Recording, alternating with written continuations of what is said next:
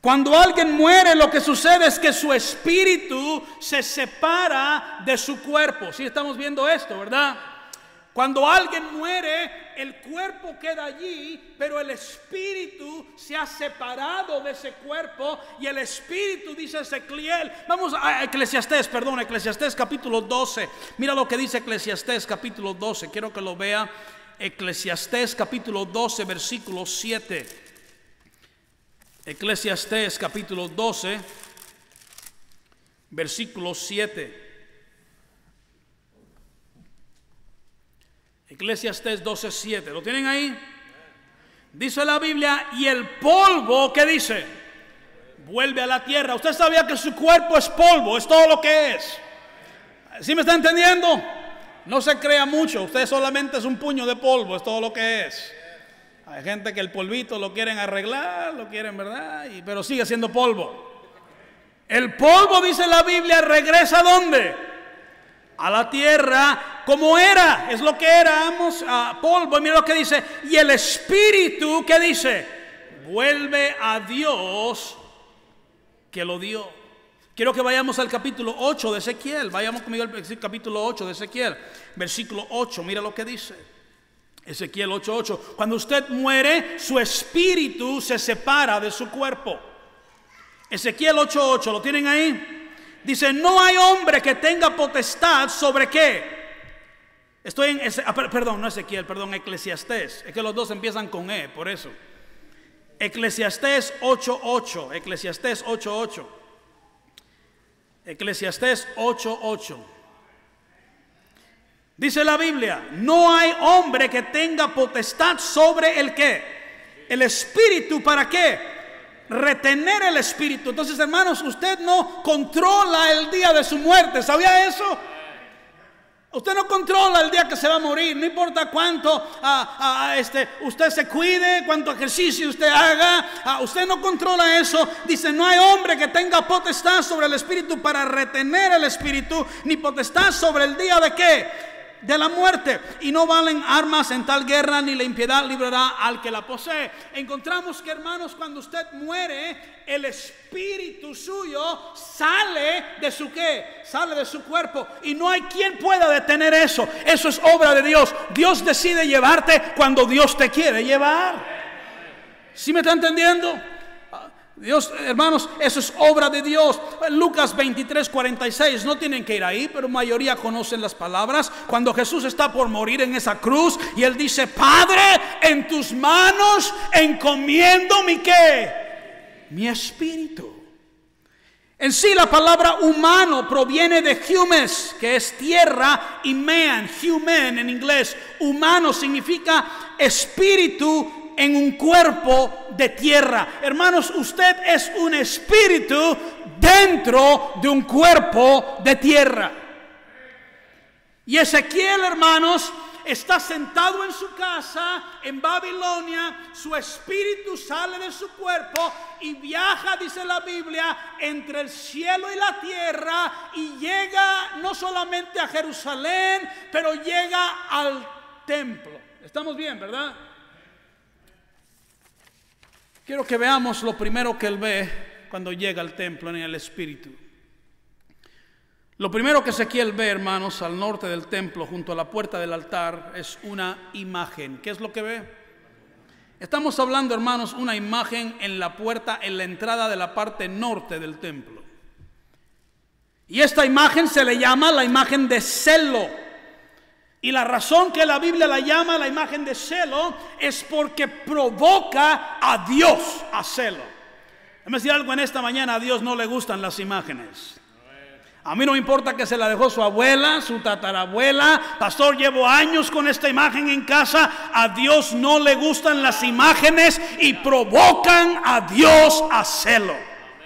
Quiero que vaya conmigo a Éxodo capítulo 20. Éxodo capítulo 20. Éxodo capítulo 20, versículo 4 y 5. Sé que esto es terreno conocido para algunos. Éxodo 20, 4 y 5. ¿Lo tienen ahí?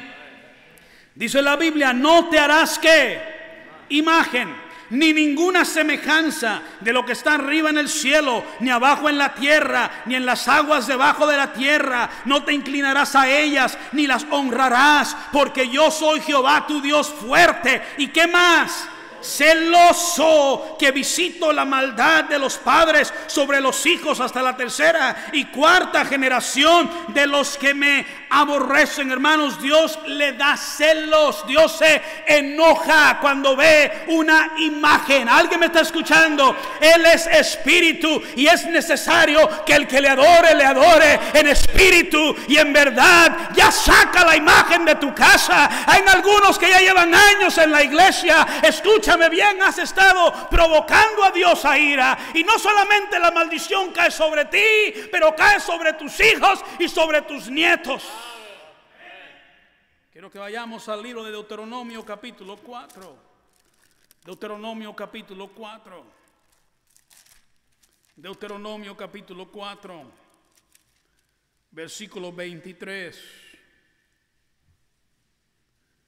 Deuteronomio 4, 23. ¿Lo tienen ahí? Dice, guardaos, no os olvidéis del pacto de Jehová vuestro Dios que Él estableció con vosotros y no os hagáis escultura o qué, o imagen de qué, de ninguna cosa que Jehová tu Dios te ha prohibido, porque Jehová tu Dios es qué, fuego consumidor, ¿qué más? Dios celoso, versículo 25, cuando hayáis engendrado hijos y nietos y hayáis envejecidos en la tierra, si os corromperéis y os hiciereis escultura o imagen de cualquier cosa, o hiciereis lo malo ante los ojos de Jehová vuestro Dios, ¿para qué? Para enojarlo. Versículo 26, yo pongo hoy por testigos al cielo y a la tierra que pronto pereceréis totalmente de la tierra hacia la cual pasáis el Jordán para tomar posesión de ella. No estaréis en ella largos días sin que seáis destruidos. Encontramos, hermanos, que Dios se enoja cuando tenemos imágenes. ¿Alguien me está escuchando? Pastores, que yo crecí con eso, pues creciste mal. La palabra de Dios nos enseña que es pecado. ¿Alguien me está escuchando? Pastores, que eso ya es parte de, de, mi cultura, es parte, pues hay que cambiar la cultura. Pastores, que religión. Hermanos, olvídate la religión. ¿Qué dice la palabra de Dios? Si hay imagen, es pecado. Quiero que vayamos a Ezequiel capítulo 8, versículo 6. Y Dios le está diciendo a Ezequiel esto, hermanos, él solo, hermanos, en el capítulo 8, versículo 6, él solo ha llegado al templo y lo primero que encuentra es una qué? Es una imagen y Dios es un Dios celoso y Dios está enojado por esa imagen que está en la parte norte del templo y está diciendo, ¿cómo, cómo que tienen imágenes? Vamos al capítulo 8, versículo 6. Mira lo que dice la Biblia. Me dijo entonces, hijo de hombre, ¿no ves lo que estos hacen? Las grandes abominaciones que la casa de Israel hace aquí para alejarme de mi santuario. Pero vuélvete aún, ¿qué dice? Y verás, ¿qué dice? Abominaciones mayores. Dios le está diciendo a Ezequiel, esto es solo lo de afuera. Ahora quiero que entremos al templo, Ezequiel. Acabas de llegar y mira lo que está acá afuera. Una imagen, la imagen de celo. Me han provocado solamente con lo de afuera. Si lo de afuera está así, solo imagínate lo que encontraremos adentro, Ezequiel. ¿Alguien me está escuchando? Ahora lo de adentro está aún peor, son mayores que abominaciones. Lo que Ezequiel está por ver es mucho más feo. Lo que él está por encontrar dentro del templo es aún peor que la imagen que está en la parte afuera. Dice versículo 7, estoy en Ezequiel 8, 7, ¿lo tienen ahí? Y me llevó a la entrada del atrio, es la entrada ahí del templo. Y miré y aquí en la pared un qué? Un agujero. Y me dijo, hijo de hombre, cava ahora en la pared. ¿Y qué dice la Biblia? Y cavé en la pared. Y he aquí una qué? Una puerta. Si se da cuenta, la puerta está escondida. ¿Alguien me está escuchando? Ezequiel, entremos al templo y él entra al templo y hay un agujero. Ahora cava en el agujero, abre esa, esa, pared, haz una abertura y abre y encuentra una puerta. Eso está todo secreto dentro del templo. Porque Ezequiel, hermano, solo está viendo lo. Lo superficial. Y Dios lo está tratando de que él vea el interior. Dios está tratando de que Ezequiel vea lo que hay secretamente escondido. Escúchame bien, hay algunos en esta mañana que el exterior se mira bien, pero mi pregunta es, ¿qué es lo que está escondido en tu corazón en esta mañana? ¿Qué es lo que hay en ti que tuviéramos que abrir el agujero, tuviéramos que encontrar la puerta secreta, tuviéramos que entrar por la puerta secreta para ver las grandes abominaciones que existen dentro de tu corazón? En el interior del templo, hermanos, había toda clase de cosas inmundas. Habían ídolos pintados en las paredes por todo alrededor. Estos ídolos eran ídolos egipcios. Los egipcios hermanos adoraban animales. Los egipcios adoraban bueyes y asnos y cabras y perros y gatos y serpientes y cocodrilos y pájaros ibis. Ellos hermanos adoraban toda clase de animal. Hermanos, y los judíos habían aprendido esto de los egipcios. Y ahora en la parte interior del templo, por todas las paredes, en vez de haber querubines, si usted recuerda, a tiempo atrás enseñé acerca de los querubines, todo el templo adentro estaba supuesto estar decorado con querubines, pero en vez de haber querubines, hermanos, habían imágenes asquerosas, dioses falsos y estaban los líderes de Israel dentro del templo. Quiero que vayamos al capítulo 8, versículo 1, 11, perdón, 8, 11, mira lo que dice. Vamos al versículo 10, perdón, dice, entré pues y miré y aquí toda forma de reptiles y bestias abominables y todos los ídolos de la casa de Israel que estaban pintados en la pared por todo alrededor. Versículo 11. Y delante de ellos estaba 70 varones de los ancianos de la casa de Israel y Hazanías, hijo de Safán, en medio de ellos, cada uno con su incensario en su mano. Y subió una nube espesa de incienso. Hermanos, los sacerdotes están aquí, los líderes están aquí, en medio de toda esta idolatría y en medio de toda esta impureza. Versículo 12, mira lo que dice ahí. ¿Estamos bien esta mañana? Y me dijo, hijo de hombre, ¿has visto las cosas que los ancianos, que los líderes de la casa de Israel hacen en tinieblas? ¿Has visto lo que está sucediendo? Que nadie ve, que nadie sabe, pero solo yo lo veo y solo yo lo sé. ¿Qué estará sucediendo en Tierra Santa que solo Dios ve y Dios sabe? ¿Qué habrá detrás del agujero? ¿Qué habrá detrás de la puerta? ¿Qué habrá dentro de las cámaras escondidas? Que solo Dios sabe en esta mañana. ¿Alguien me está escuchando? Si vino para escuchar un mensaje de ánimo, escogió un mal domingo para llegar a la iglesia. Me dijo, hijo de hombre, ¿has visto las cosas que los ancianos de la casa de Israel, has, visto lo que los líderes están haciendo? Escúchame bien, si tú eres un líder, escúchame bien, si eres un líder, aprende a vivir una vida recta y pura delante del Señor. Y si no lo vas a hacer, deja tu liderazgo. Dije, deja tu liderazgo. Prefiero correr la iglesia con un líder que esté bien con Dios que con 50 líderes que estén mal con Dios. Si me están escuchando, hermanos? Hijo de hombre, entra y mira lo que está pasando. Nadie los, todo el mundo cree que todo está bien ahí adentro. Hijo de hombre, Ezequiel, mira, mira lo que yo veo, lo que solo yo puedo ver. Versículo 12, y me dijo, hijo de hombre, ¿has visto las cosas que los ancianos de la casa de Israel hacen en tinieblas, cada uno en sus cámaras pintadas de imágenes? Porque dicen ellos, ¿qué dicen ellos? No nos ve Jehová, Jehová abandonado la tierra. Ezequiel, ¿puedes ver lo que yo veo? Porque Dios puede ver más allá de lo exterior. Dije, Dios puede ver más allá de lo exterior. Dios ve la vida secreta. Dios ve la vida secreta. Dije, Dios ve la vida secreta.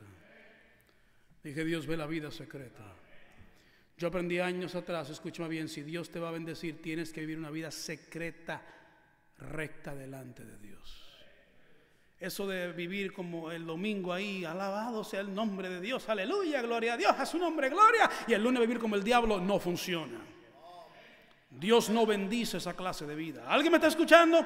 Serás un cristiano derrotado toda tu vida, tu familia será derrotada, tu matrimonio será, tus hijos te llamarán hipócrita, no te van a seguir, vas a estar solo en la iglesia, sin esposa, sin hijos. Escúchame bien, tú no vas a salir adelante hasta que arregles tu vida secreta delante del Señor.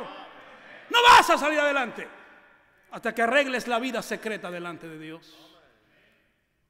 Ezequiel, ¿puede, ¿puedes ver lo que veo? Porque Dios está viendo lo secreto, Dios está viendo lo oculto. Ezequiel seguramente, hermanos, cuando ve líderes en Israel de la ciudad adorando imágenes, cuando él ve sacerdotes que están supuestos ser los líderes espirituales de la nación. Imagínense encontrar al pastor Piña delante de una estatua, adorando una estatua, pero es nuestro pastor. ¿Cómo puede estar haciendo eso? Ezequiel se lleva tremenda sorpresa. Ellos no solamente lo hacían en el templo, también lo hacían en sus casas. No solamente cuestiono lo que haces en el templo, también cuestiono lo que haces en tu casa. Ezequiel se sorprende de lo que ellos hacen secretamente. Y la excusa de ellos, porque todos tienen una excusa.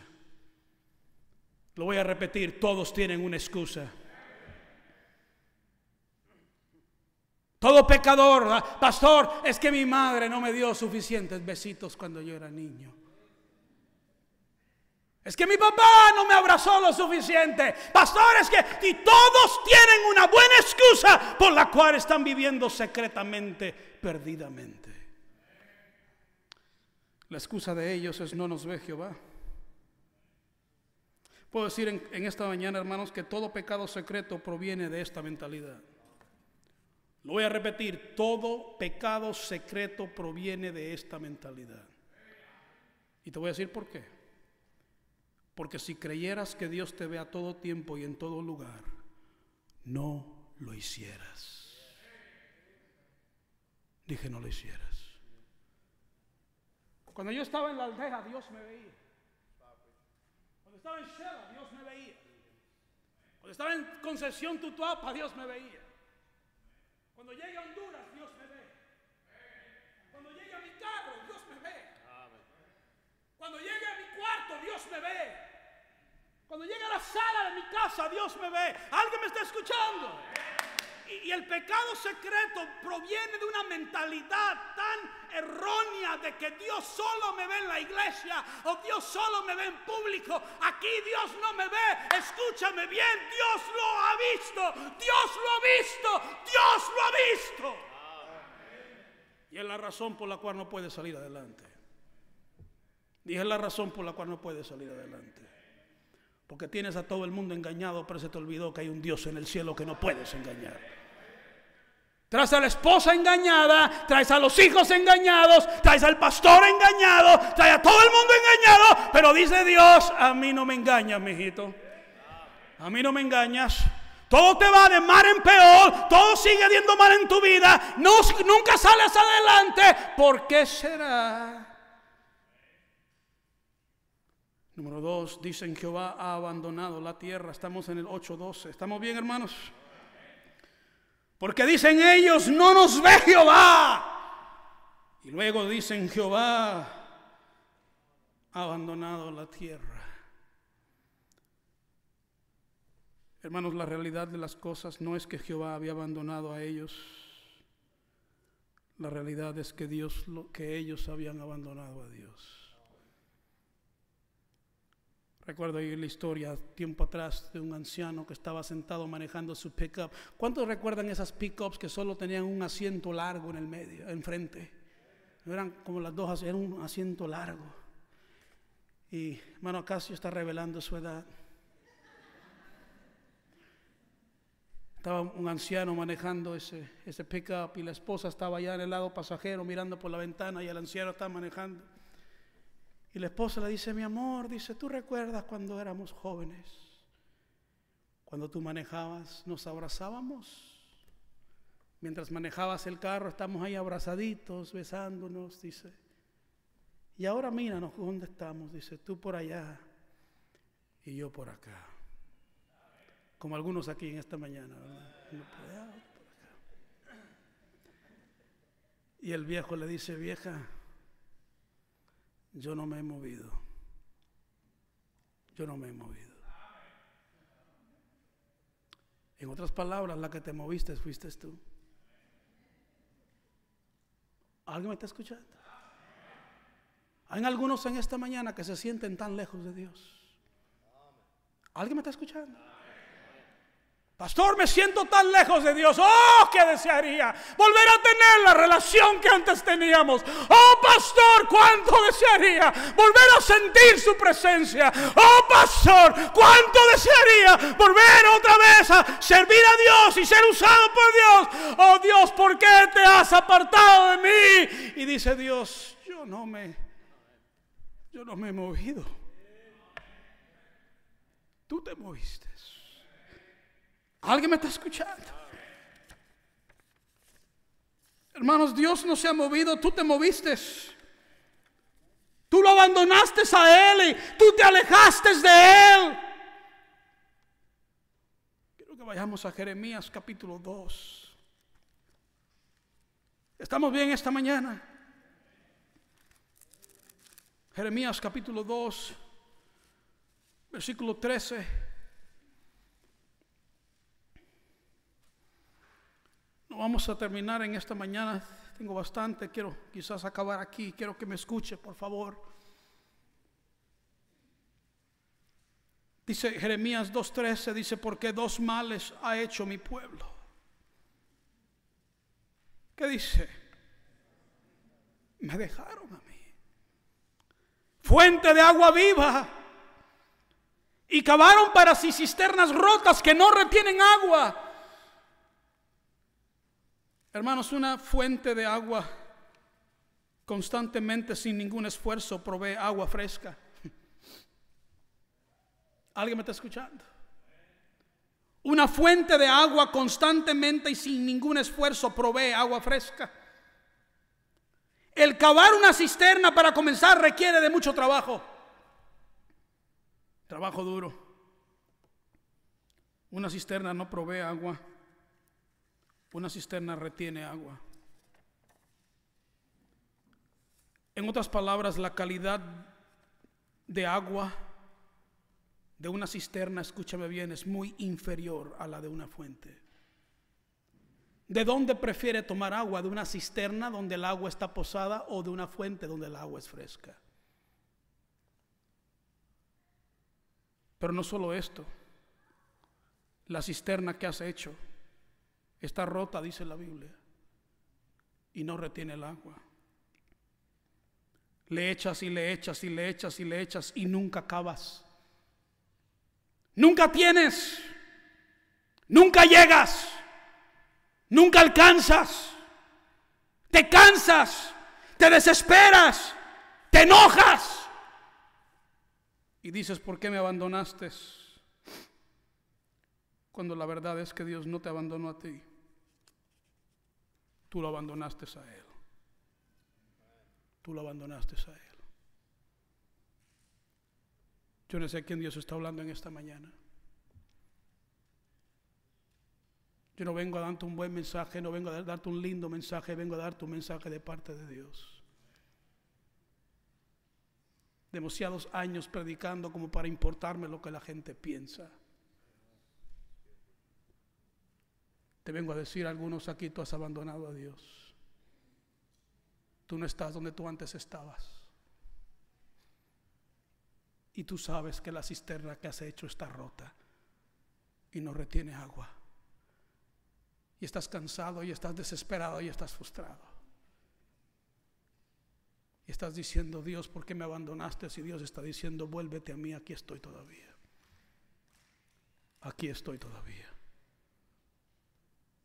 Algunos aquí tú antes tenías una relación con Dios tan hermosa. ¿Qué pasó? ¿Qué pasó? ¿Qué pasó? Pecado secreto. Cosas que nadie sabe, cosas que nadie ve, pero Dios las sabe. Dios las ve.